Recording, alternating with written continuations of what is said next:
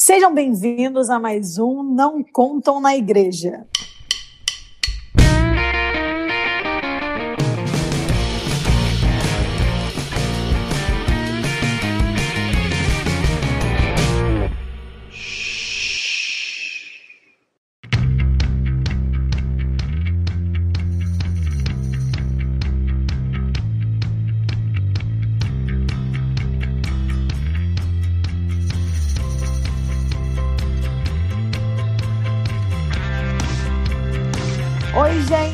Hoje nós estamos aqui para falar, como sempre, de um assunto polêmico, vamos colocar assim.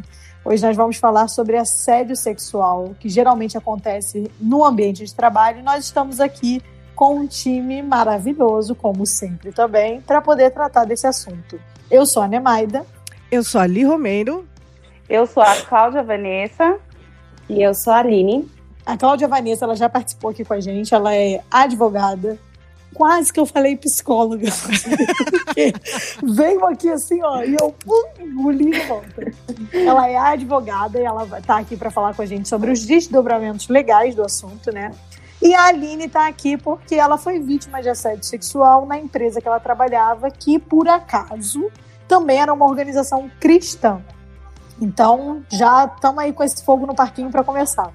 Afinal, se não é para polemizar, a gente nem levanta da cama para gravar, né, Nemaida? Então, Estão aqui, né, meu? Estão aqui, meu Brasil.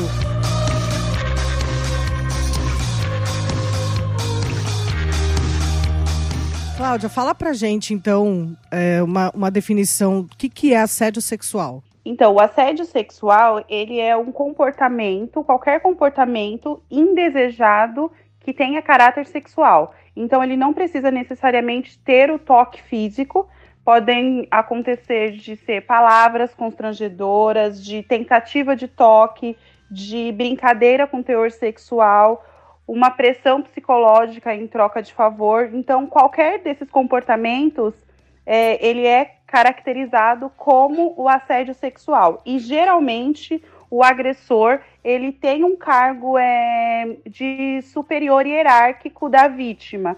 Então, um chefe, um, sempre alguém que tá com que tem uma posição superior à vítima. Em ambiente de trabalho, função, é mais ou menos isso. E aí, então, diante dessa definição, a gente queria agora passar para Aline, mas eu fico chamando ela de Pérez, gente. Então, toda vez que eu falo Pérez, vocês sabem que eu tô falando da Aline, tá?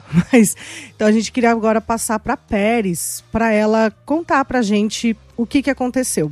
Eu sofri esse assédio sexual no, no ambiente de trabalho, como a Cláudia falou, foi de um coordenador que estava acima de mim, é, e foi muito muito rápido no tempo que eu entrei na empresa.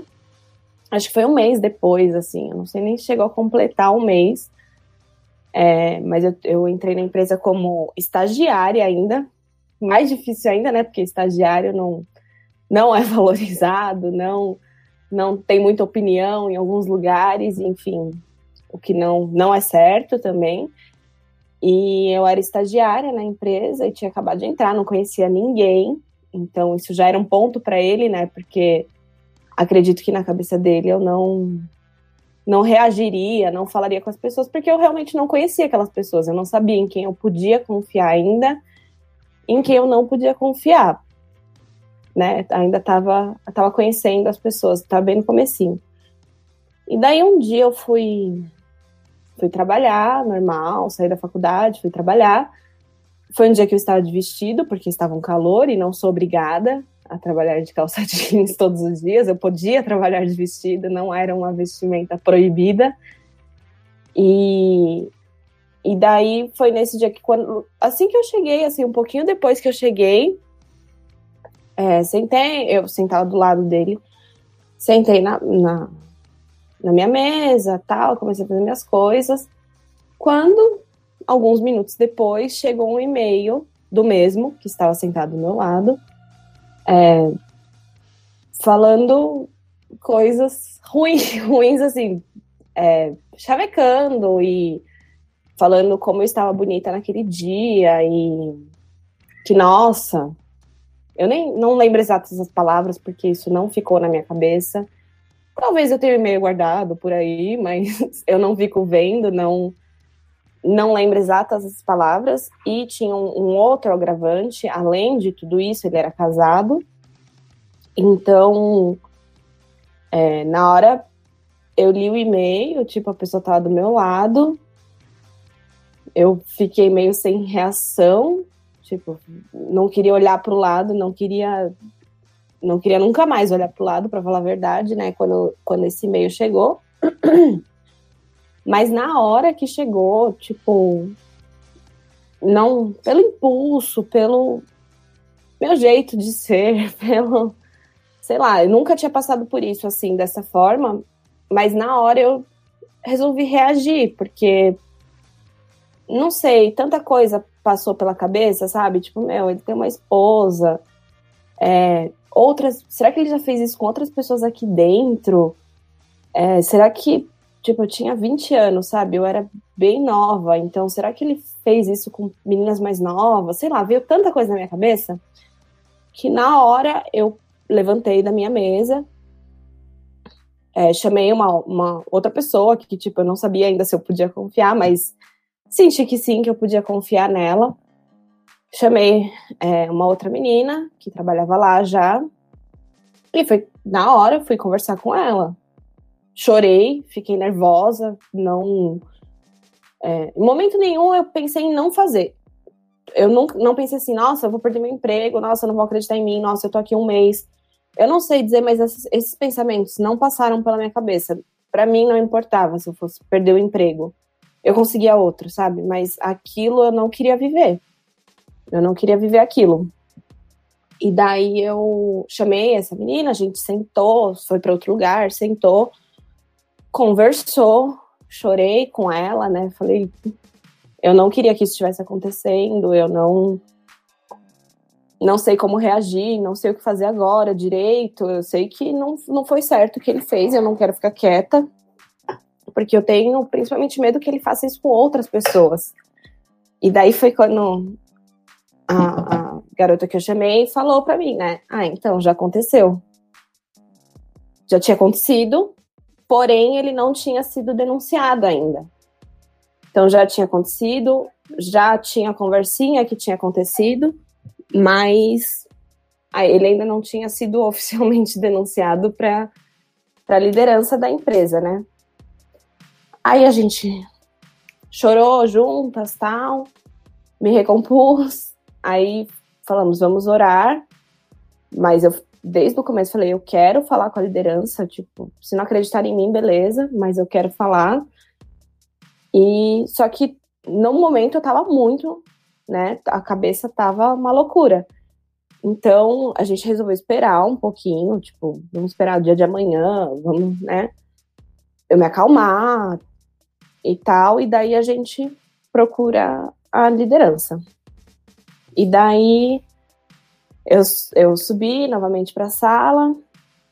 Quando eu subi, eu acho que ele percebeu, porque, tipo assim, assim que eu mandei o e-mail, né? Assim que ele mandou o e-mail, eu saí. E daí já tinha um outro e-mail pedindo desculpas, que ele foi, né, que ele tinha, se ele tinha me chateado, tal, que não foi isso que ele quis dizer e tal, tal, tal. Tipo assim, ele já percebeu que houve uma movimentação e que eu não ia ficar quieta. Aí eu nem sei se eu respondi, nem sei o que aconteceu. Eu sei que eu não queria olhar para o lado durante aquele dia inteiro, óbvio, né? E é complicado, porque no caso ele me passava o trabalho e ele era meu coordenador, né? Estava acima de mim, era meu chefe naquele momento. Então não tinha como eu ficar ali e não ter uma comunicação com ele, porque todo o meu trabalho do dia dependia do que ele ia me passar, do que ele ia me falar. Eu estava lá muito pouco tempo. Então, eu estava aprendendo ainda sobre a empresa, estava aprendendo sobre o trabalho, enfim, eu era estagiária, então eu estava realmente fui para aprender. Eu estava no segundo ano da faculdade, então eu estava lá para aprender. E daí eu tinha que me comunicar com ele mesmo nessa situação, então ficou aquela coisa muito estranha, né? Aí passou um, um tempo, nem sei quanto foi, uma outra menina veio conversar comigo, falando que também tinha acontecido com ela, que acho que também ele mandou mensagem pelo comunicador lá interno, nem não lembro como foi. O meu ainda ele documentou, mandou por e-mail. E o dela acho que foi pelo comunicador, aí ela me procurou, falou também que ela não, não tinha falado nada, mas que ela não queria que isso acontecesse. E, tipo, eu era, sou um pouco mais nova que elas, né, e daí, recém-chegada, é, 20 anos, recém entrei ali na faculdade, estava passando tudo aquilo, elas se compadeceram muito do, disso também e decidiram contar também o que tinha acontecido com elas partir da, do que aconteceu comigo, elas decidiram contar também, e acho que muito nessa tecla de a gente não quer que isso aconteça com mais ninguém, sabe? A gente não quer, porque se eu cheguei lá, já tinha acontecido com pelo menos duas pessoas, duas meninas, e ele já era casado há um tempo já, se eu não me engano, não sei quanto tempo.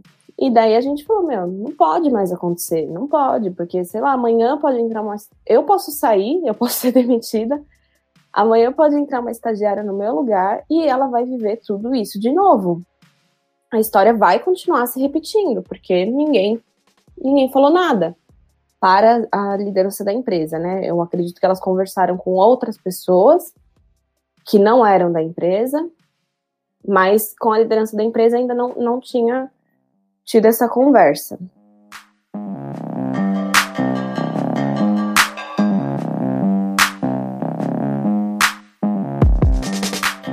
Daí chegou um dia, eu chegava tarde no trabalho, daí eu acho que elas tinham ido conversar com a pessoa do RH primeiro, e assim que eu cheguei me chamaram, e daí eu contei, mostrei o e-mail, contei tudo que tinha acontecido, sem dúvidas do que eu estava fazendo, sabe? No momento nenhum eu tive dúvidas.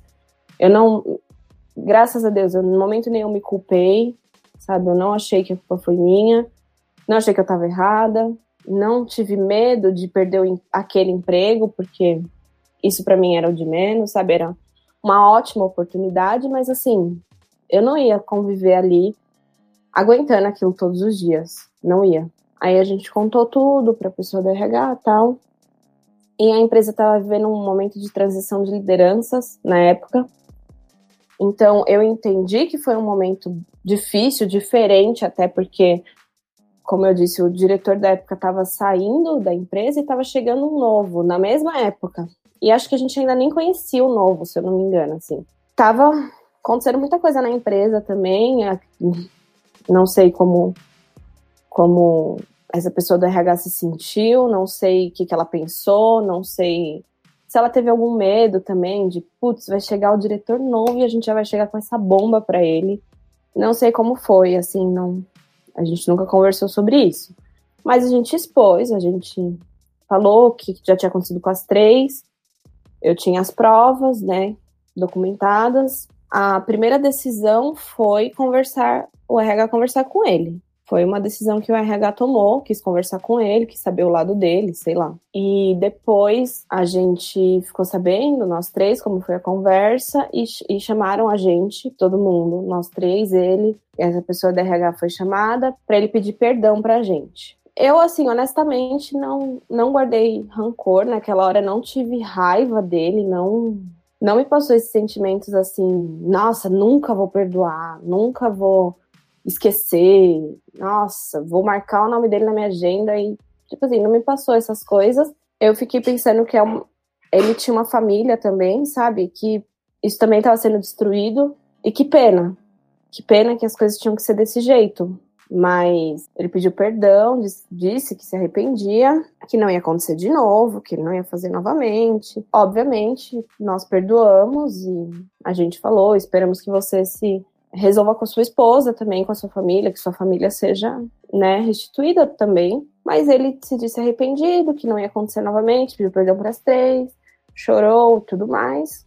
Perdoei, mas foi difícil porque o cara tava ali do meu lado, falando comigo toda hora.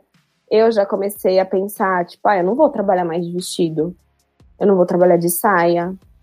Tipo, eu vou trabalhar com as roupas mais normais que eu tenho, calça jeans e blusinha sabe? Eu vou tomar cuidado com todo mundo da empresa. Eu não vou me soltar assim com qualquer um, principalmente os homens. O pessoal brincava que eu era fria, que eu sou uma pessoa meio fria. Hoje menos, mas na época eu, eu fiquei mais fria. Tipo, eu chegava na empresa, eu não cumprimentava ninguém dando beijo no rosto, eu não cumprimentava, tipo, eu dava oi de longe, assim, é, porque eu não queria nenhuma interpretação errada do que, sabe, de mim ou, sei lá, do que eu tava fazendo. Eu demorei muito para me soltar no ambiente de trabalho, assim, para realmente começar a conhecer as pessoas de verdade.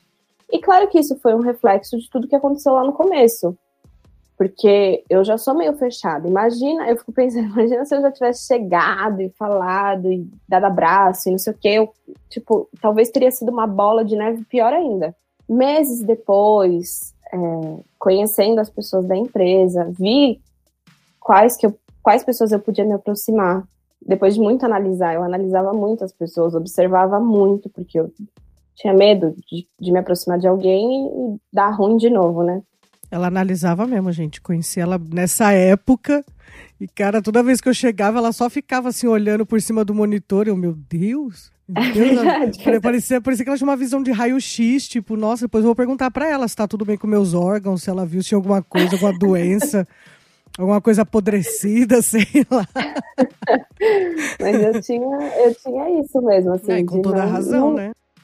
Não ia me soltar mesmo com as meninas, tipo, eu me soltei primeiro, principalmente com essas meninas que eu conversei. Tanto que, se a gente parar pra pensar, né, nosso grupo foi basicamente de meninas lá Verdade. e tio Estevão, marido dali. Mas a, aproximação lá de dentro mesmo, a minha era maior com as meninas, o Estevão, e acho que só. Eu tinha medo, assim, de ficar criando muita amizade com os homens, sabe? Eu não queria.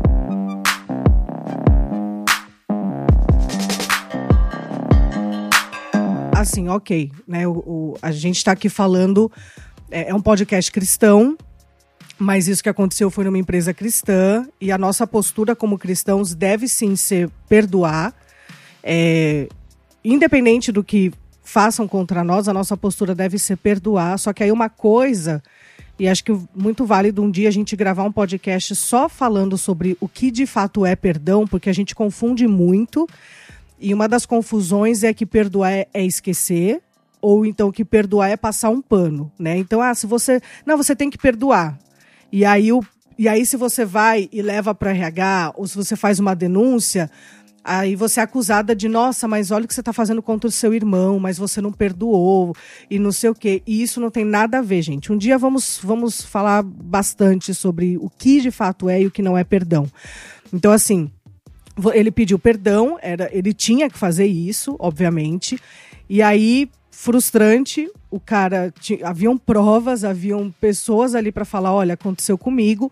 E infelizmente ele não foi demitido. Depois vamos pedir para a Cláudia Vanessa falar um pouco sobre essa questão aí no, nos âmbitos da lei. Mas como que foi depois disso tudo, voltar ali para o dia a dia e ter que trabalhar com ele, sentar na mesa ao lado, continuar tendo ele como coordenador? Ele ele mudou a postura, ele passou, ele, sei lá, sabe, algum tipo de retaliação, é, de repente prejudicar você no trabalho, é, querer queimar você dentro da empresa, como é que foi? Então, eu não, não posso afirmar com certeza absoluta, né, eu não, não tenho provas disso, mas assim, no começo é, foi tranquilo no sentido de parece que realmente é, ele entendeu o que tinha acontecido, ele teve medo, parecia de, sei lá, né, perder, ele estava lá muitos anos também, ele já estava lá alguns anos na empresa e tal. Então parece que no começo, não sei se ele tinha entendido, não sei se ele tinha medo, não, não sei qual foi o sentimento dele, mas parece que, ok, ele entendeu o recado, nossas conversas eram totalmente profissionais apenas, não, não conversava, né? Eu ficava muito de fone de ouvido o dia inteiro. Então, eu chegava, já colocava meu fone, colocava uma música para não ter que ficar conversando também. A gente conversava de trabalho. E parece que, assim, com nós, nós três que estávamos lá, não aconteceu nada mais parecido. É, não, não, momento nenhum não me senti novamente assediada, foi naquele primeiro momento. É, mais um tempo depois, eu acho que a gente começou meio que se estranhar, talvez quando eu comecei a me soltar mais na empresa e Me soltar no sentido de, tipo, mostrar mais meu trabalho, é, conversar mais com as pessoas. Então, ter mais contato com outros cargos e não só ali na minha, né, no, no, no nosso departamento. Não, não posso afirmar que teve a ver com assédio, porque a gente passou por outras situações também, não foi só do assédio. E a gente teve questões de trabalho mesmo, né, de se desentender coisas de trabalho. Um detalhe importante, o diretor novo chegou, a informação que a gente recebeu foi que ele foi avisado do que tinha acontecido, mas ele nunca conversou com a gente sobre isso. Ele nunca quis ouvir o nosso lado da história e ele também, da mesma forma, não achou que demissão era necessária. E ele também não foi atrás, e vida que segue, esse diretor novo que chegou não foi atrás da história, ele sabia, mas não sei nem se ele acreditava. E daí a gente teve uma situação de trabalho numa época, já fazia, acho que fazia um ano e meio já que tinha acontecido isso. Meu estágio estava quase para vencer, que meu estágio era de dois anos. E daí eu já me sentia muito mais segura e eu já falava outras coisas já que estava acontecendo. E a gente teve uma outra situação e eu senti assim que não não sei se ele teve medo do meu posicionamento, sei lá, desde o começo, né? Que aí nesse final ele não me passava mais trabalho. Teve uns dias que eu ficava lá o dia inteiro e parecia que não tinha trabalho para mim, sabe? Ele se enrolava com os trabalhos dele, mas não passava para mim. Parecia que era uma sei lá, que ele não queria que as pessoas vissem que ou meu trabalho era de qualidade, ou que eu dava conta, ou sei lá, não sei se passou na cabeça, não sei por que ele fez isso. E daí, quando ele começou a fazer isso, lógico, algumas coisas vieram à tona novamente, sabe? Porque falou, poxa, você me assediou, a gente te perdoou, a gente tá vivendo aqui, tenta viver todos os dias, um dia de cada vez, para tipo, não deixar esse sentimento tomar conta da gente, de vingança, ou seja o que for. E daí chega no final, parece que o cara tá te boicotando, né? Eu, a gente começou a perceber isso, que a gente da equipe, né, começou a perceber isso, que parece que ele não passava mais trabalho para mim, é, tinha vários materiais atrasados, mas ele preferia não passar para mim e, e, sabe, sei lá, para falar que talvez não, eu não era útil ali naquele momento, não sei. E daí, nessa época, a gente teve esses perrengues de trabalho mesmo. Então, teve uma outra situação que não de assédio. É, e eu tive que expor novamente, tipo, me chamaram para conversar e eu não ia mentir o que estava acontecendo, contei o que estava acontecendo, conversamos novamente com o RH, dessa vez o diretor estava no meio. Depois de umas semanas, a gente nesse negócio de o que está acontecendo, a gente falava, ele falava, tal, mas não colocavam a gente um de frente para o outro. Tipo, me chamavam, eu falava ao meu lado, ele chamava, eles chamavam ele e ele falava o lado dele. Novamente, acredito que acreditaram mais nele do que em mim. dessa vez, porque eu era estagiária, eu era mulher, eu era nova, eu era explosiva, estava tentando queimar ele, não sei o que pensaram. Até que chegou uma prova de outro lugar, uma pessoa que não tinha nada a ver com a história, também comprovou que estavam acontecendo aquelas situações e nesse momento decidiram demiti-lo por uma questão de trabalho. Não foi por conduta, não foi por conta do caráter, não foi porque aconteceu aquilo há um ano e meio atrás, não foi por nada disso. Foi porque ele estava tendo uma conduta não muito profissional dentro da empresa, aí decidiram demiti-lo. Não por tudo que a gente passou, não por tudo que a gente falou, não pelas provas que eles tinham, mas porque ele estava lesando a empresa. E daí isso foi um soco no estômago, obviamente, novamente, né? Porque um ano e meio depois, você fala, meu, tinham todas as provas. É, era uma coisa inaceitável. Para mim é inaceitável. Mas ele foi demitido porque ele lesou a empresa, não porque ele lesou funcionários da empresa. Sabe? Não porque é, ele causou danos, podia ter causado danos psicológicos em algumas mulheres. Sabe? Não foi por isso que ele foi demitido. Foi porque a empresa foi lesada foi difícil, porque voltaram essas coisas à tona, a gente ficou pensando muito nisso, eu fiquei pensando muito nisso. Ninguém ligou. Tipo, ele pediu perdão e beleza. Se ele pedisse perdão pelo, porque ele lesionou a empresa, ele ia ser perdoado? Não. Ele ia ser demitido. Aí, depois que ele foi, ainda chamaram a gente para conversar, me chamaram para conversar, é, falando que tinham descoberto que ele, né, enfim, lesionou a empresa, se a gente ainda tinha algum rancor, porque parecia perseguição às vezes, o que a gente fazia com ele. E eu falei: não, não tem nenhum rancor do que ele fez, nem nada, mas precisou acontecer isso para realmente, ah, nossa, esse funcionário precisa ser demitido. E na minha cabeça não precisava, já tinha todos os motivos ali, né?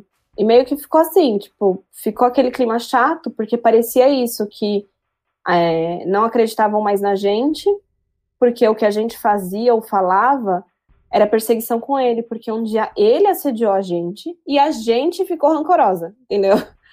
Parecia isso. E é bizarro, tipo assim, é assustador isso acontecer no ambiente cristão, acontece no ambiente normal, eu sei que acontece em todos os ambientes, mas é bizarro porque ninguém, principalmente esse novo diretor, não cham, nunca chamou a gente para tra tratar desse assunto. Nunca. Ele nunca quis ouvir nosso lado da história. E ele só achava que a gente tava bravinha porque aconteceu isso com a gente um dia, sabe? Então isso foi bem ofensivo. Tava bravinha porque um dia ele te passou uma cantadinha de nada. É. Tipo, por que, que a gente se ofendeu, sabe? Devia ter considerado um elogio, né? Devia ter ficado feliz. Olha só, o cara te achou bonita.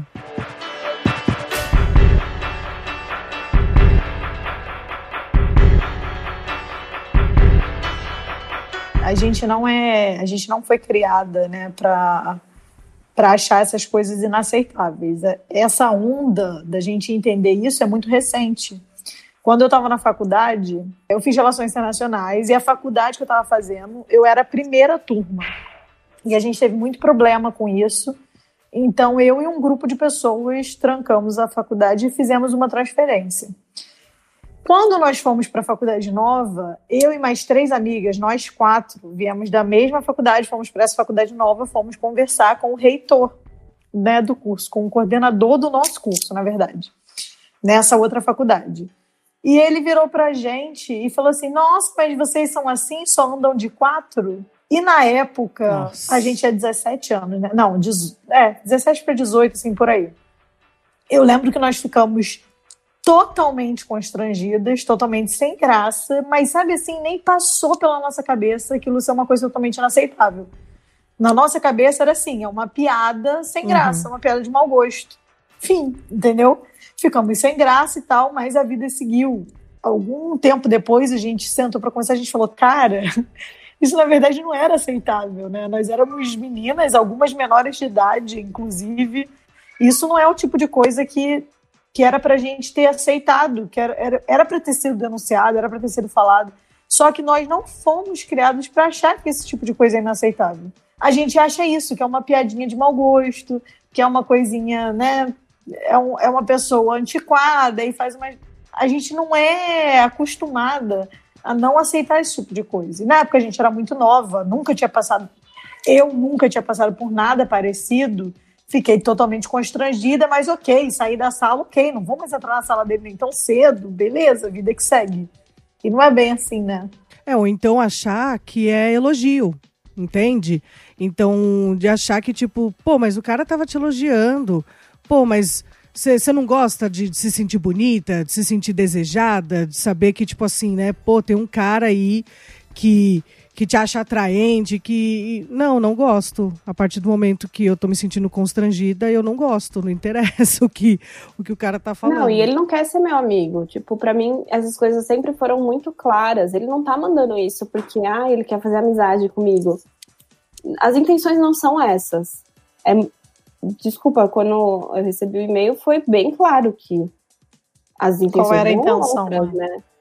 Não, eu sei diferenciar, tipo, na época, sei lá, se eu estava de rolinho com o menino, eu sabia diferenciar aquilo do que estava acontecendo ali na empresa, sabe? Era bem diferente, eram conotações muito diferentes.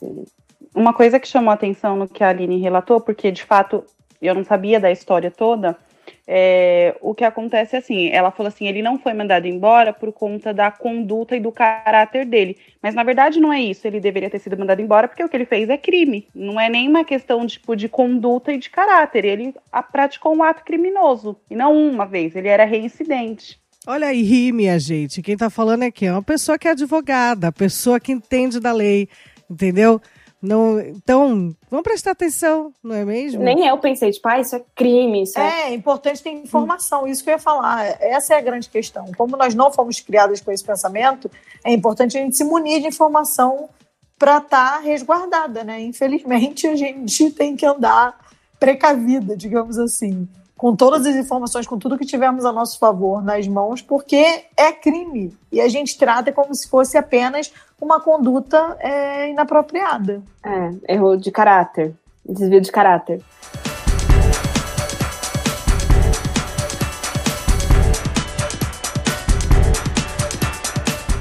Foi um alívio quando ele foi mandado embora, mas foi, como eu disse, voltou alguns sentimentos à tona é, eu pensei muito na liderança da empresa, tipo, você sabia, sabe? Eu só consegui olhar para ele e pensar, você sabia e você não fez nada. Você sabia. Você sabia que isso aconteceu não uma, não duas, e acredito que mais de três vezes. É porque parece que já tinha acontecido uma outra vez quando a gente nem era da empresa ainda. Foi com uma outra pessoa que já já estava mais tempo na empresa. Então, assim, voltou à tona e eu, eu falo, eu não sinto rancor dele, do, do, da pessoa que me assediou, eu não, não sinto raiva, não é um negócio que eu fico pensando, é, que eu fico guardando dentro de mim. Não é isso. Tipo assim, lógico que eu cortei as relações. É óbvio que eu tinha ele no Facebook e eu deletei. É, é claro que eu não quis manter uma amizade, é muito claro, né? Mas eu acho que para mim o que pegou muito foi que as pessoas que estavam ali à volta e que podiam fazer alguma coisa, elas não fizeram. Isso demonstrava que isso poderia continuar acontecendo. Eu estava de mãos atadas, eu era uma estagiária, eu realmente não tinha nenhum poder de, de nada ali dentro, eu realmente era o menor cargo que, que tinha lá dentro. Tanto que depois disso, é, ele foi demitido, eu falei, meu contrato acabava em seis meses, eu também fui, eu não fiquei, meu contrato não, não foi renovado. Acredito que pode ter sido por conta de algumas atitudes nesse sentido, inclusive, sabe, de ter encarado, de ter falado, de ter mostrado que eu não ia dar o braço a torcer. Pode ter sido por isso, não sei. Mas decidiram, como eu era estagiária também, eu não tinha o que discutir, beleza, vida que segue, vou procurar outro emprego. Só que fica aquele sentimento de será que eu poderia ter feito mais? Será que eu deveria ter feito um escândalo? será que eu devia ter causado mais? Eu sempre brinco falando isso. Será que é, eu podia ter. Eu fui discreta. Será que eu podia ter sido menos discreta para ver se eles acordavam? Porque a sensação foi: eu tô saindo daqui e a, as coisas não vão mudar. Tipo, ele saiu, também, ele saiu, beleza. Mas se entrar qualquer outro momento, se entrar um outro cara do mesmo perfil e fizer isso com outras meninas, como que a liderança vai reagir? Será que eles vão passar o pano de novo? Porque era essa sensação que eu tinha. Que como a liderança não agiu por conta disso, se acontecesse novamente com outras pessoas envolvidas, não precisava nem ser o mesmo, né, o mesmo funcionário. Se fosse um outro funcionário, um funcionário que que nem tivesse ali ainda, mas que fosse entrar num futuro, como eles iam reagir? As mulheres iam continuar passando isso, porque a, a, pela, pelo que a gente entendeu, a liderança não acreditava muito na gente, não não achava que isso era motivo para mudar a estrutura ou para demitir uma pessoa, sabe? Não é nem questão de acreditar, né? Porque vocês tinham provas. É questão uhum. de não achar relevante mesmo. É, Aline, você acha que que se isso acontecesse hoje, né, de novo, assim, não, não outra vez, mas se essa história fosse hoje, você acha que você, ao ver esse posicionamento né, da empresa, você teria continuado, você teria falado, não, então, sinceramente, eu que não quero mais ficar aqui, teria pedido demissão? Ah, eu acho que eu teria ido embora. hoje eu penso... E eu fiquei... E daí, foi que eu falei, isso que aconteceu mudou muito as minhas atitudes, mesmo eu sabendo que eu não estava errada, mudou as minhas atitudes. Então, tipo, quando eu, eu é isso, eu falei, eu era bem fria lá, né, nessa instituição, de tipo, eu não queria muito contato, tal, tinha medo de passar a impressão errada. E mesmo quando eu mudei de empresa, comecei a trabalhar em outra empresa, eu agi da mesma forma. Eu agia como se qualquer um ali podia me assediar. E não tá certo também. Não quer dizer que porque, né, ele me assediou, quer dizer que todos os homens são assediadores. Não é isso. Mas eu mudei a minha atitude de, tipo assim, eu vou me resguardar mais. Eu Mas vou... na realidade, são os danos psicológicos que ficaram, né? Não é, é eu podar a minha conduta, não, porque eu, eu vou desconfiar de todo mundo, porque é o dano que ficou daquele assédio. Para provar que não necessariamente precisa ter um toque físico, um contato. É, o constrangimento que acontece, ele causa o dano, o dano psicológico do mesmo jeito. Por isso que é crime, que por isso que, além de tudo isso que aconteceu, acho que se a postura da empresa tivesse sido te orientar a denunciá-lo, olha, vamos fazer uma denúncia formal, além da demissão, isso teria te passado mais segurança e talvez até para você lidar mais para frente seria diferente. É, com certeza, com certeza. Então, ô Cláudia, já que você falou isso, como então que a empresa deveria ter se posicionado? A partir do momento que a Pérez, que as outras meninas foram lá, apresentaram provas, inclusive, né, documentais, com o que, que a empresa então deveria ter feito? O que, que a pessoa da RH, como a pessoa da RH deveria ter acolhido aquelas informações? Talvez a pessoa que esteja nos ouvindo, ah, não, sim, super errado, assédio sexual no trabalho, é crime, não sei o quê. Só que assim, a gente também está falando, foi, era um ambiente de trabalho, mas também um ambiente cristão. E é uma coisa, gente, que acontece sim dentro das igrejas, entende? Então é isso que nós precisamos entender. Que, tipo, ah, fizeram um cara pedir perdão. Tá, ok. É, isso ele tinha que fazer mesmo. Tá certo? Isso ele tinha que. Era, era o mínimo. Mas. Tá, e depois?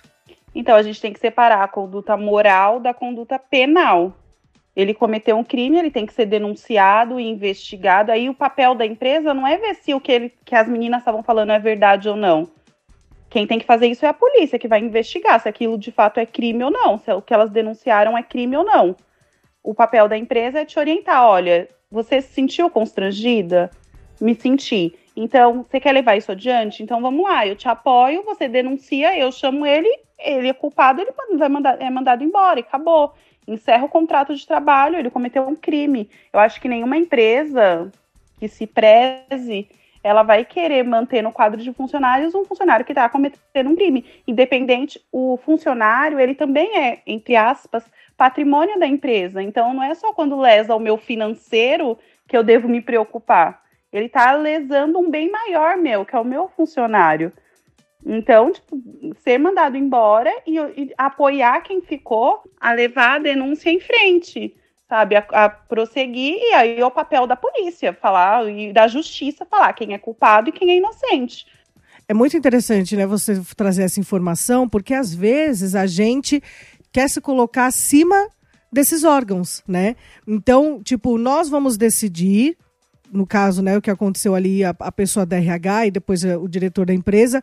Não, a gente vai decidir se o que elas estão falando procede ou não procede, entendeu?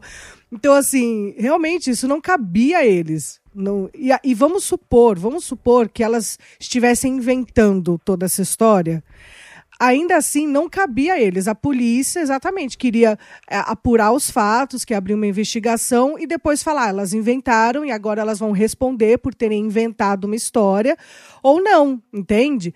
Então, se você não é policial, você não tem que fazer nada, entendeu? E digo mais, o policial não vai olhar pro cara falando assim, ele é crente, ele não é, que é o que aconteceu, entendeu? Que é o que acontece nas igrejas. Tipo, ah, ele é crente, então a gente perdoa. Se não fosse crente, a gente não perdoava. Não tem essa. Ele errou, sabe? Ele, ele fez uma coisa, como a Cláudia disse, foi um crime, é, uma palavra forte, foi um crime. E não importa se ele era filho de pastor, se ele tá, era da igreja, se ele era do louvor, se ele era. Não importa quem ele era. Não importa. E isso não, a gente não tem que ficar quieto porque a gente é crente. Pelo contrário, a gente tem que denunciar porque a gente é crente. Porque isso não pode acontecer e esse e isso tem que vir da gente. A gente, a gente não pode querer que as meninas, as adolescentes da nossa igreja passem por isso também, sabe? A gente não pode querer que uma nova geração passe por isso e ache normal. Não é normal. Não é para ser normal, principalmente dentro da igreja. Não é para ser normal. E se denunciasse, ninguém ia falar assim: ah, ele é crente, então ele pediu perdão, então beleza. Não, não tem essa. Até porque o juiz não vai perguntar para ele, né? Isso. Quando vai julgar qualquer crime, o juiz não fala. Então, você é cristão? Você é da Ubanda? Você é espírita? Não, ele vai julgar pela sua conduta, não pela sua religião. Então, isso daí é totalmente incoerente.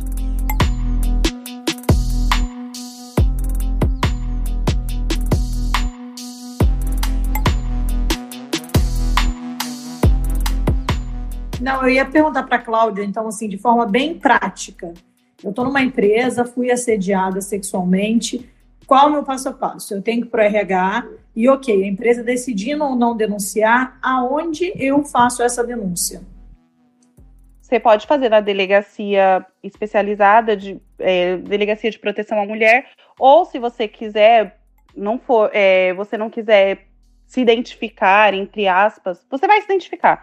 Mas se você viu o que aconteceu, por exemplo, não fui comigo, mas eu vi acontecendo aquilo e eu posso denunciar através do Disque 100 também. Porque às vezes a vítima, é, por ser uma situação hierárquica, a vítima ela acaba ficando com receio, além do, da vergonha, do, do, do me podar, do olhar a minha conduta, é, ela fica com receio por conta. No, não foi o caso da Aline, mas às vezes fica com um receio, tipo, vou perder meu emprego. A gente tem que lembrar que a Aline ela era estagiária, ela estava começando a carreira, Sim. né? Ela estava na faculdade ainda, mas que não é o caso de muitas mulheres que dependem do emprego, às vezes, para sustentar a família. No Brasil, o que a gente mais tem é mulheres é, que, que são responsáveis pela maior parte da renda, que cuidam sozinha né, dos filhos. Então, enfim, são situações complicadas, né? Eu acho que passa pela cabeça de muitas mulheres o medo, porque dependem muito daquele emprego. Sim, aí se eu vejo isso, eu posso denunciar através do Disque 100, eu não vou precisar nem me identificar. Olha, eu vi uma situação assim, assim, assim, na empresa tal, fulano fazendo isso e pronto. E aí a pessoa vai ser chamada e vai esclarecer aquilo. E talvez isso dê até um ânimo, um incentivo para a pessoa, para a vítima, de se posicionar, porque ela vê que ela tem apoio, e a vítima em si é procurar a delegacia e fazer a denúncia. Eu realmente, tipo, morava na casa da minha mãe, não, eu tava começando a trabalhar porque, né, eu precisava iniciar a minha vida, a minha vida no mercado de trabalho, mas eu ali naquele momento falava assim, não, eu precisava daquele salário porque eu sustentava uma família, eu não precisava. E eu acredito que é muito difícil, é, se você for uma pessoa realmente que você sustenta a casa, os filhos, passar por isso, aí você fala, ah, se eu denunciar, eu vou, eu vou ser. Porque é uma das opções. Você pode você te desacreditarem e te demitirem. Só que assim, é uma coisa que eu acredito que como cristãs, assim, Deus está cuidando de tudo isso, sabe? Ele não vai desamparar. E o que é certo é certo, não tem meio termo. Não tem o meio termo. Tipo, Deus não vai, sabe, falar assim, ah, tá, talvez, realmente. Não, isso é errado. E, e Deus repudia essas coisas. Então, o, o, incentivo que a gente dá é fazer a denúncia, primeiramente para a empresa, ver se a empresa né, vai te auxiliar. E, e como, pensando agora, né, Maida, na pergunta, voltando na pergunta, sim, eu, eu acredito que se eu passasse novamente por isso, eu teria ido mais a fundo sabendo, tendo muito mais informação hoje em dia, como você disse, isso foi em 2012, né? Então, já mudou muito as informações, já a gente já tem muito mais acesso e, já sabe muito mais que dá para fazer mais coisas. E se fosse hoje, eu acho que eu iria mais a fundo e não ia só aceitar o perdão como como troca, sabe? É, então, porque parece a impressão que dá que foi isso, né? Usaram o perdão como uma moeda de troca.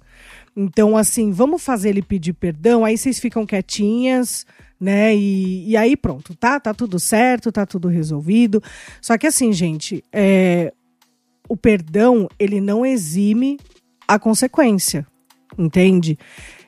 Quando, quando a gente peca e a gente pede perdão a Deus, ele nos perdoa, porque a Bíblia fala que ele nos perdoa. Então, então a gente acredita nisso, é a verdade. Só que Deus, ele não retira a consequência do pecado que nós cometemos. A gente precisa lidar com aquela consequência até para ser um aprendizado para nós. Então, por exemplo, a gente vê isso é, na vida de Davi, entende? É, quando ele pecou com Betseba e aí depois mandou matar, uh, foi responsável pela morte de Urias, é, ele se arrependeu quando ele foi confrontado pelo profeta Natan, ele se arrependeu, mas ele precisou lidar com a consequência do pecado dele. Porque senão não há aprendizado, não há responsabilização e precisa ter responsabilização. É, o perdão ele requer a reparação, entende? Então, por isso que e, e, e talvez para a gente seja difícil essa compreensão, porque Jesus ele já pagou o preço. Então, depois da morte de Jesus na cruz, a gente não precisa mais ficar fazendo sacrifícios como era no Antigo Testamento. Pro, eu acredito que talvez para o povo do Antigo Testamento era muito mais palpável e muito eles compreendiam muito mais essa questão da reparação, porque eles tinham que sacrificar um animal. E aí eles tinham que sacrificar um animal que poderia dar muito lucro para eles, porque tinha que ser um animal perfeito, bom, todas aquelas coisas lá que a gente já sabe. Então era um animal que de repente eles podiam super lucrar por ser o melhor animal, mas aí não vai dar porque eu pequei, agora eu vou ter que sacrificar esse animal aqui. Então era uma coisa que era muito palpável, muito latente para eles. É, essa questão da reparação. E para a gente não né? Porque e aí a gente já vi, né, muitos cristãos falando: "Ah, a gente está na época da graça". Então assim, a pessoa que tem essa mentalidade não entendeu nada sobre a graça também, né? Mas então é, é, complicado, né? Porque a gente quer usar o perdão como moeda de troca, quer usar o perdão como uma forma de silenciar, entendeu? E colocar um peso, né, sobre a pessoa que sofre, no caso aqui hoje a gente falando de assédio sexual, como assim, é tipo, nossa, mas que absurdo. Nossa, Pérez, então quer dizer que se fosse hoje você ia denunciar, mas ele é seu irmão na fé. Mas, nossa, mas poxa, e a empresa vai, nossa, vai manchar o nome da empresa, vai. E não é responsabilidade da Pérez zelar pela imagem de ninguém, entendeu? Não é sua responsabilidade zelar pela imagem de ninguém. E é isso que a gente precisa entender. Não, po não podemos colocar mais essa esse peso sobre, sobre a pessoa. Porque, como a Pérez relatou aqui para gente, né? É, todos os desdobramentos psicológicos que, que, é, que isso acarretou na vida dela.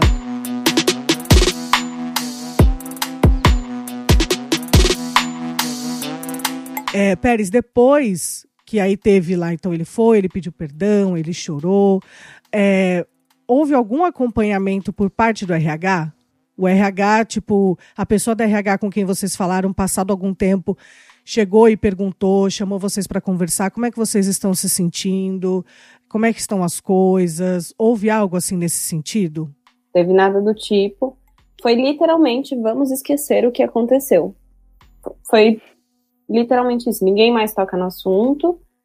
A gente finge que nunca aconteceu, que passou, ficou para trás e vamos seguir daqui para frente foi esse o comportamento que teve, né? A gente ainda comentava entre a gente, tipo, as meninas, quando aconteceu alguma coisa ou a gente estava chateada, tipo, a gente falava desse assunto, eu sempre falei desse assunto assim, com essas pessoas abertamente, mas lá na empresa foi tipo assim, é, isso passou como se nunca tivesse acontecido, sabe? Vamos esquecer, coloca para debaixo do tapete e vida que segue.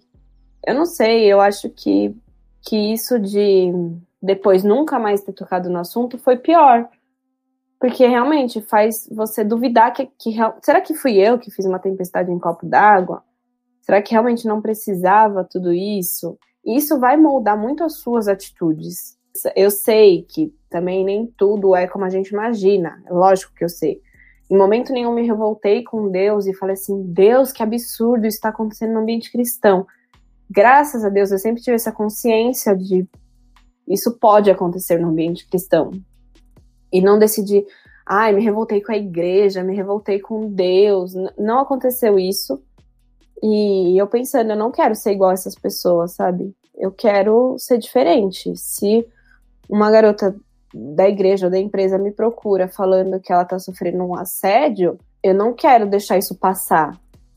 Eu não, eu quero, inclusive, falar para ela que isso é errado sim, que tá errado sim, que ela tem que denunciar sim.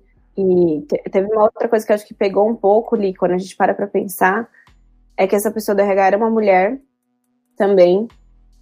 Então, não que se, for, se fosse um homem ia ter peso diferente, mas assim, foi o que eu falei. A primeira coisa que passa na minha cabeça é eu vou denunciar para não acontecer com outras mulheres, porque é muito desagradável e é muito constrangedor. E como é que uma mulher não deu esse apoio para outras mulheres, sabe? Na época isso foi uma coisa assim que me pegou muito, porque eu ficava, caraca, você é mulher. Tipo, mano, como? Entendeu? Co como que como que você não, não tá lutando com unhas e dentes por essa história, por essas meninas, entendeu? E tipo, pô, era mulher, mais velha, casada, é...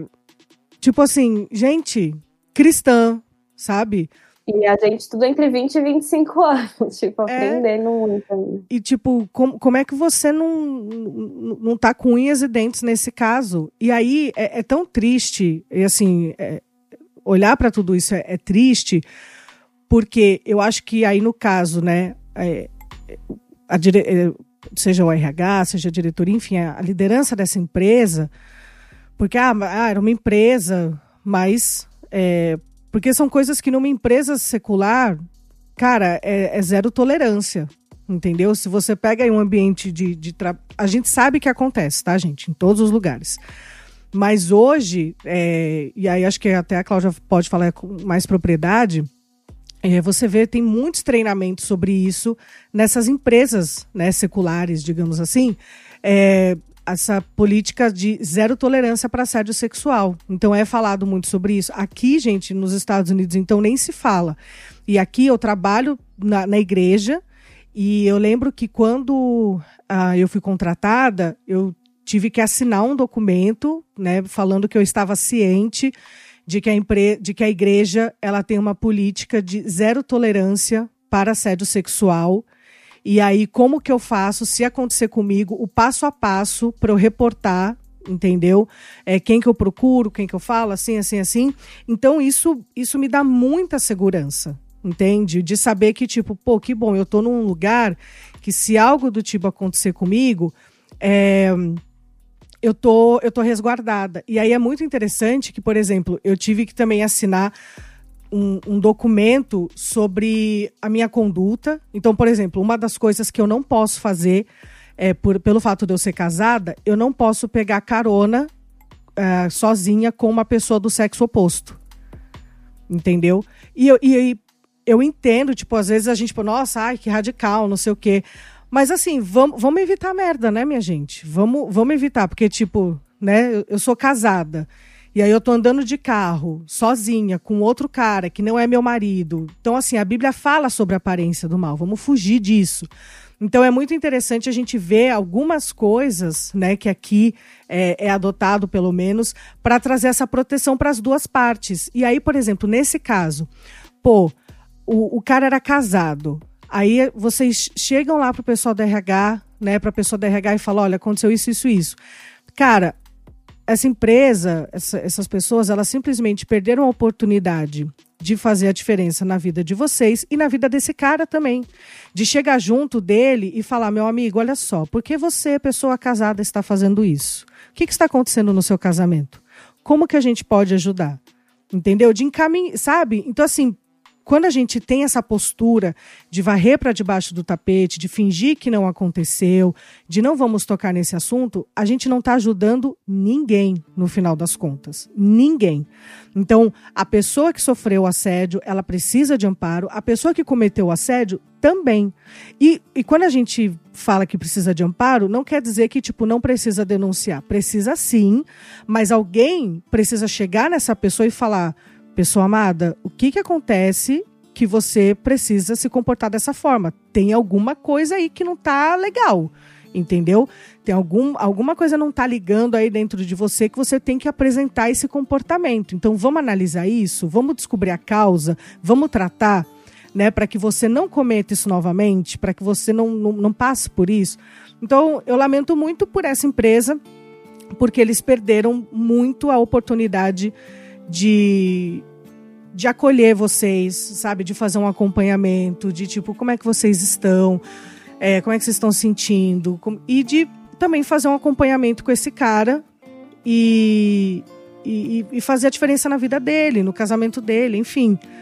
Agora, no caso, Cláudia, a gente. E se a pessoa ela é só, por exemplo, ela está na igreja, a gente está falando muito aqui dessa empresa, mas assim, o ambiente de igreja e a pessoa ela é só voluntária, entendeu? Tipo, ela, sei lá, canta no louvor, dá aula para as crianças, para os adolescentes, professor de escola dominical, da diaconia, enfim.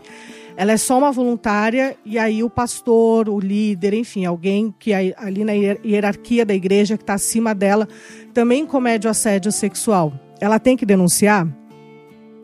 Da mesma forma não importa o ambiente que aconteça. É, o importante é ter a denúncia, porque eu acho que no Brasil é, as coisas são muito banalizadas. Então, é, ai, aconteceu um, vamos dar um exemplo de um crime que não tem é, conotação sexual. Aconteceu o furto de um celular, o roubo, o furto. Ai, mas foi só um celular, por que, que eu vou denunciar? Aí nós temos esse crime em grande escala que acontece sem punição. A mesma coisa se a gente leva para o âmbito sexual. Os crimes sexuais eles são banalizados também. As pessoas discre é, dão descrédito para a vítima e passam pano para quem, para o agressor. Acontece com assédio sexual, acontece com um crime que muitas vezes a gente nem sabe o nome, que é importunação sexual, que é quando acontece aqueles casos em transporte público e no carnaval de rua. O, o que se leva muito em conta é o caso de estupro. Ah, teve estupro. Ah, então, aí merece ser então, denunciado. Eu ia falar tipo... isso, que a gente tem que dar valor ao assédio sexual. Tipo, a Cláudia deixou claro no começo que não teve toque, não não teve nenhum contato físico, não teve nada disso, mas eu, aí eu acho que assim, sabe? Ah, se ele tivesse tentado passar a mão, se ele tivesse tentado fazer uma coisa a mais, aí a gente tomava uma, uma providência, mas como foi só um, tipo, ele mandou uma mensagem, tipo, isso não prova nada, sabe? Ah, isso foi só uma mensagem. Eu acho que rola muito disso, tipo, ah, assédio, é, tanto moral quanto sexual, eu acho que são muito subestimados, porque são muitas vezes em palavras, atitudes que você realmente não tem como provar nada. Provar assim, né? Tipo, ah, não ficou uma marca no meu braço. Aí quando você fala, ah, houve abuso, houve o estupro, houve é, agressão, aí tudo bem, a gente leva para frente.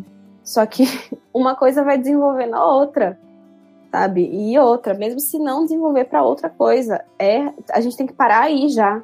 Isso já é errado, você não tem esse direito, você não não, não tem esse direito de falar o que você quer, do jeito que você quer, na conotação que você quer para a pessoa e ficar ileso. Não, não é certo isso. Até porque não é uma coisa que diz respeito sobre você, você está falando de outra pessoa. Então aí que tá o ponto. Eu não tô.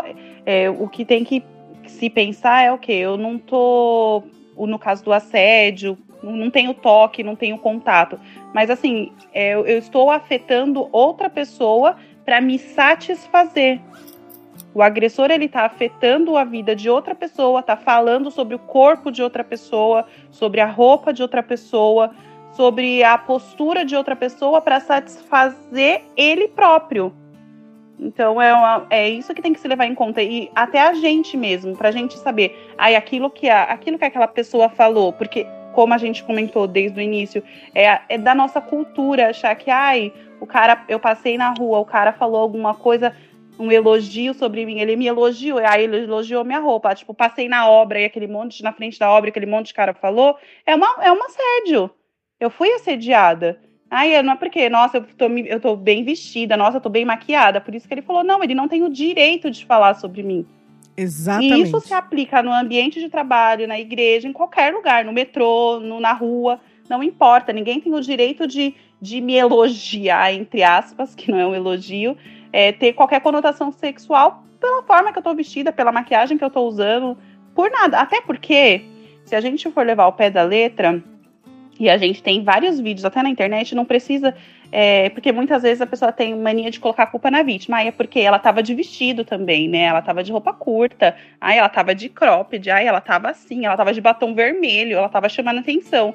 E não tem nada a ver, porque a gente olha para o Oriente Médio e vê que as mulheres são assediadas e estupradas de burca, com o olho de fora só. É a conduta da, do agressor, não é como eu me porto. É ele que é sem noção, é ele que está cometendo um ato errado, não sou eu. E, uma outra coisa, gente, a gente falou, né, que no caso aqui que a Pérez compartilhou, né, que esse coordenador era casado, ainda que ele fosse solteiro. O fato dele ser casado é mais um agravante apenas. Só que ainda que ele fosse solteiro, tá errado da mesma forma, porque é bem isso que a Cláudia falou.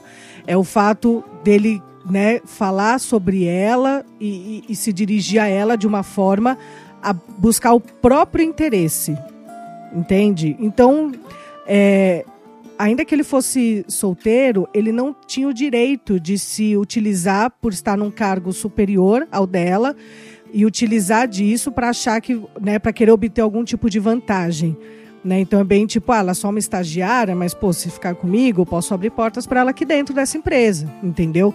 Então, e, e não é isso, sabe? E, e a, e, a, gente sabe diferenciar, a gente consegue diferenciar quando, tipo, a pessoa, né, se a gente é solteira, quando a pessoa tá lá, tipo, ela tem um interesse, ela quer nos conhecer mais, e aí a gente vai conversando, vai se conhecendo, quando na verdade ela está ali cheia de segundas intenções para apenas se satisfazer, satisfazer um desejo, satisfazer o ego.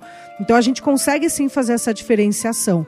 E eu acho que o principal é quando a gente não se sente constrangida, quando a gente não se sente coagida, porque se a pessoa ela nos faz um elogio na melhor das intenções, não vai nos constranger.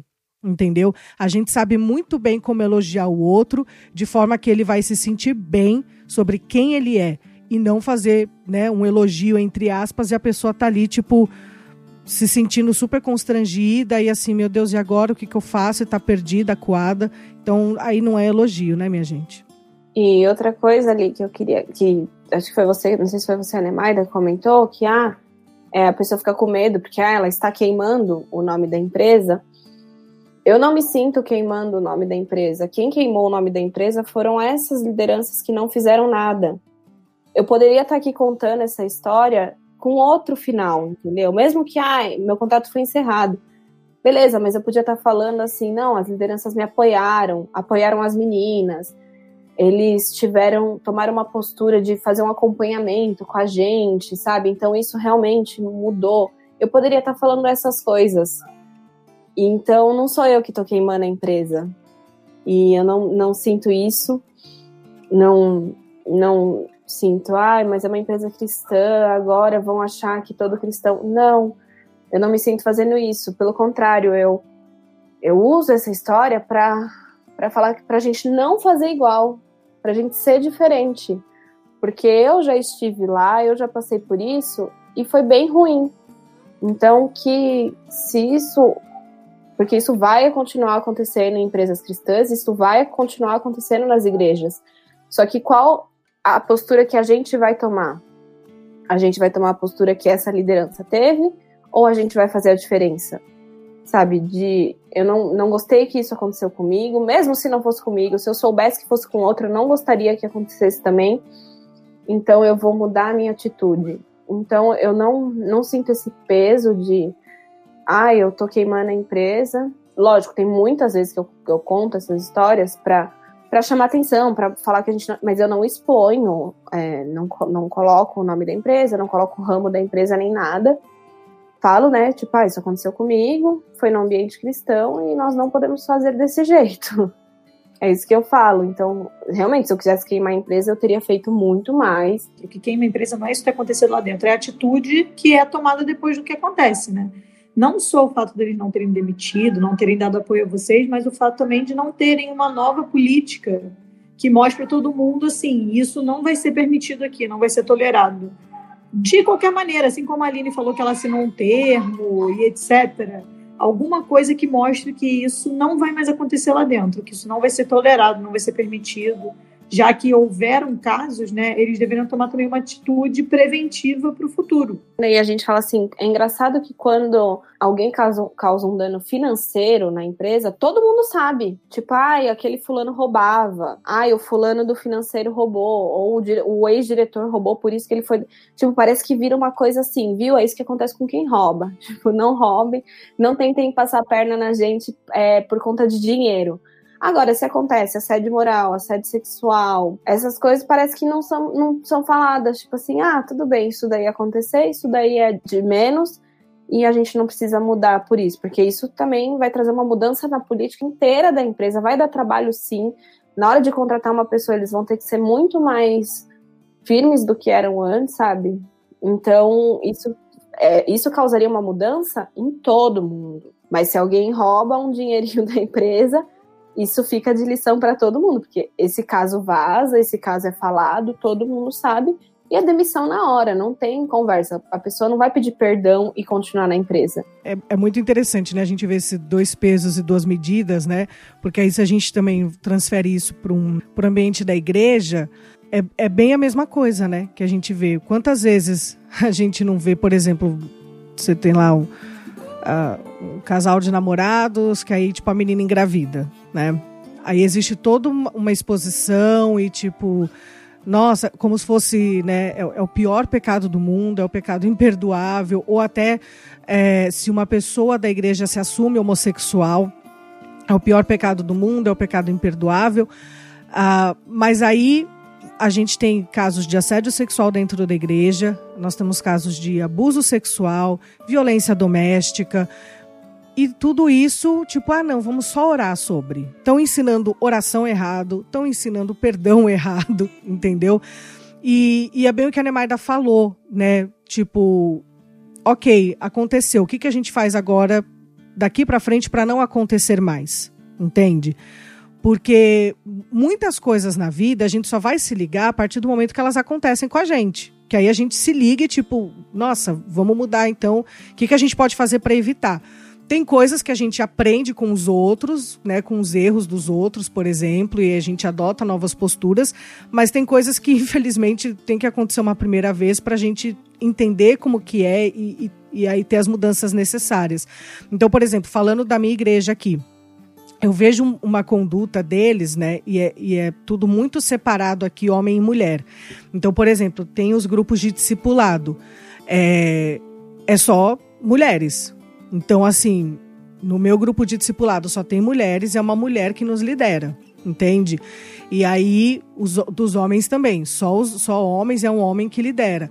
Então, é tudo assim muito separado, porque eu, eu penso, cara, vai ver que hoje eles têm essa postura porque em algum momento deve ter tido alguma merda, entendeu? Em algum momento deu ruim aí, aconteceu alguma coisa que eles olharam e falaram: gente, vamos adotar então uma postura é, pode até ser radical, mas vamos evitar danos, né? Vamos mudar a nossa política, vamos mudar a forma de agir, até para a gente evitar danos. Então, é necessário. E mudar dá trabalho. Mudar dá trabalho, porque aí você vai ter que rever muitas coisas e dá trabalho, só que é um trabalho necessário, é um trabalho que a gente precisa ter, pra, porque ele serve, no final das contas, ele serve de proteção para todos os lados. E é isso que, que, que a igreja precisa entender, que os crentes precisam entender, que muitas coisas a gente tem que às vezes ser radical e a gente tem que adaptar porque acaba servindo de proteção para a gente.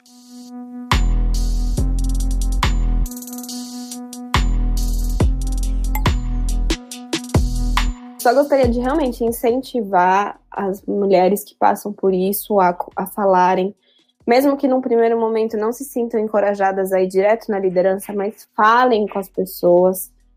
É, não guarda isso para você. Não tá certo. Não importa se o cara é pastor, se ele é cristão, se ele não é. Não importa se ele é filho de pastor, não importa nada. Isso é errado. E a gente tem que ensinar isso às outras gerações também.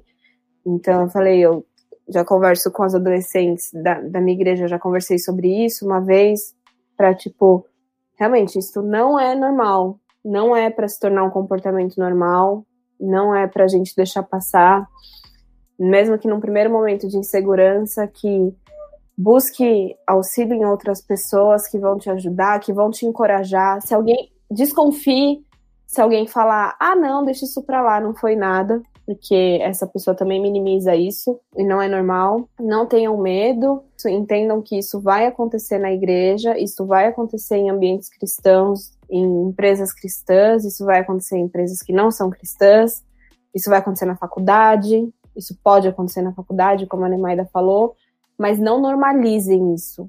Não é normal, não é para ser normal. Isso a Cláudia usou essa palavra, isso é um crime e a gente tem que tratar isso como crime. Quanto mais a gente falar, mais vão levar a gente a sério, mais casos aparecerão, na verdade, porque casos eu acho que sempre teve, isso aqui, né, ficava encoberto.